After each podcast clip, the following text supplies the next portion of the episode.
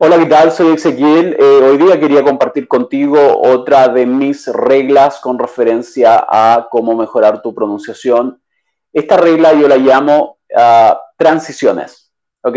Es importante que mejores tu transición ah, a la hora de hablar. Ahora tú quizás te estás preguntando, bueno, Ezequiel, coméntame un poco con respecto a esa idea de las transiciones, qué son las transiciones. No sé si tú has visto, yo creo que sí, has visto películas, teleseries uh, o alguna serie en particular en Netflix.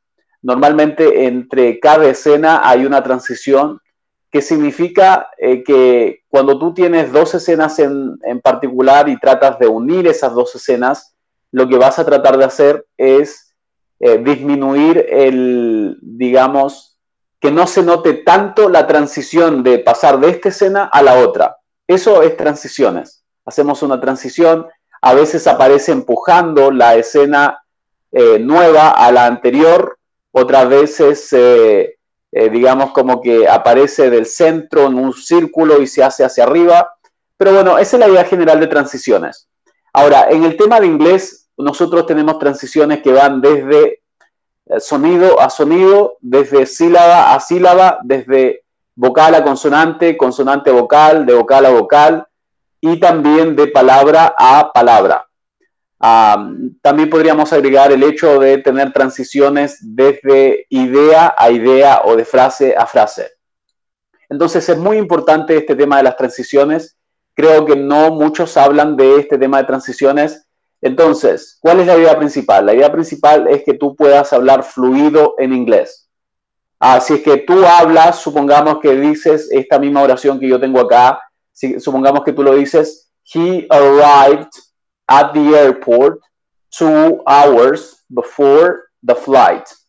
Te das cuenta que tengo buena pronunciación, en, esa, eh, en ese sentido no hay problema, pero el problema surge cuando tú quieres, si quieres ser fluido, tú tienes que leer de corrido.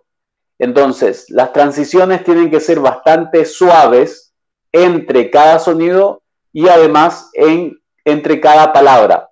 O sea, si yo quiero ir de esta palabra a la siguiente, por ejemplo, he arrived at. Entonces hay que tratar de que eh, no, no, sea tan brusco. Si tú haces una pausa, supongamos, si tú dices he arrived, acabas de hacer una pausa. Y la idea es hacerlas menos, mientras menos pausas hagas tú en tu eh, conversación, mucho mejor. Entonces, he arrived at the airport. The airport. The airport. ¿Te das cuenta? He arrived at the airport two hours before the flight. He arrived at the airport two hours before the flight. He arrived at the airport two hours before the flight. He arrived at the airport two hours before the flight. Two hours before the flight. Two hours before the flight. Two hours before the flight. Tienes que hacer muchos ejercicios con respecto a este tema de la transición. Las transiciones por lo general eh, no se dan de forma eh, natural. De hecho, tenemos precisamente acento. Una de las razones es porque eh, digamos, ah, no estamos siendo fluidos al hablar, no estamos siendo fluidos al hablar inglés. Entonces, trabaja en tus transiciones, empieza a leer, trata de leer lo más corrido posible. He arrived at the airport two hours before the flight.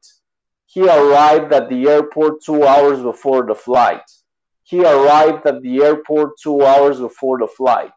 He arrived at the airport two hours before the flight.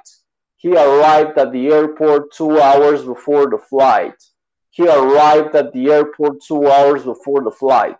Al principio lo que te va a pasar es que vas a, estancarte, particularmente si es que tú aplicas a mucha velocidad, si es que trata de decir he arrived at the airport two hours before the flight, normalmente la forma en cómo te va a salir va a ser de la siguiente forma. He arrived at the airport two hours before the flight.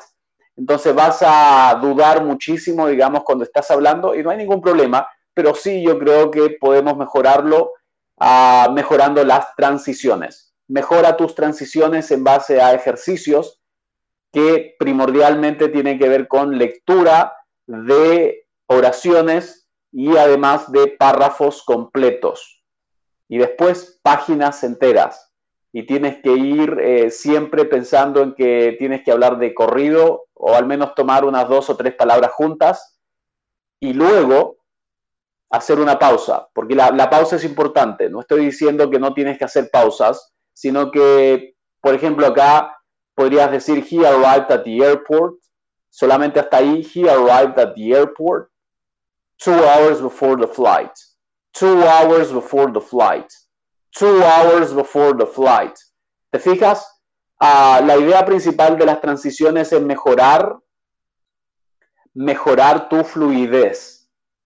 O sea, mientras menos pausas hagas, mucho mejor para ti. Esa es la idea principal. He arrived at the airport two hours before the flight. He arrived at the airport two hours before the flight. Así que eso fue la regla de día.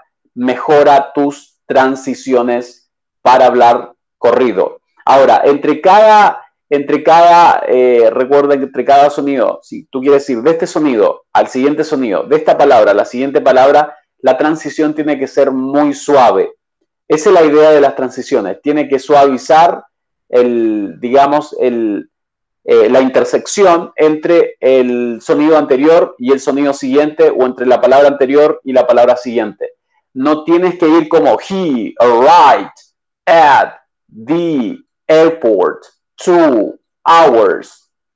Ah, lo que puedo sugerirte además es que ah, si tú puedes, aplica la primera regla que era hablar, reducir tu velocidad hablar en voz, una voz más con una velocidad inferior a la que normalmente usas en español. Y de esa forma vas a tener tiempo para pensar en la siguiente palabra cuando estás leyendo en inglés o cuando estás hablando. For instance, when I speak, if I want to speak like, uh, you know, a professional speaker, let's say, I want to sound as someone who knows what he's talking about. That's the idea, right? So, um, esa es la idea. ¿Te das cuenta? O sea, pon dos o tres palabras al menos juntas o cuatro palabras juntas. Eh, en el tiempo vas a ir agregando cinco o seis palabras juntas y vas a ir haciendo las pausas. Pero mientras tanto, la idea de trabajar en tus transiciones me parece que es algo que tienes que hacerlo sí o sí si es que quieres hablar eh, de una forma que sea más, que convenza más en inglés. O sea, si quieres sonar más fluido, tienes que hacer este tipo de ejercicios. ¿Ok? Así que si estás interesado en trabajar conmigo, recuerda, eh, yo ayudo a mejorar tu pronunciación en inglés, a mejorar tu fluidez en inglés. Así que ponte en contacto conmigo, puedes dejarme, eh, dejarme algún comentario o simplemente me puedes escribir en netflix.com. Ah, nos vemos próximamente. Soy Ezequiel y esto fue un video más sobre cómo mejorar tu pronunciación con la regla referente a mejorar tus transiciones en inglés. Nos vemos en el próximo video.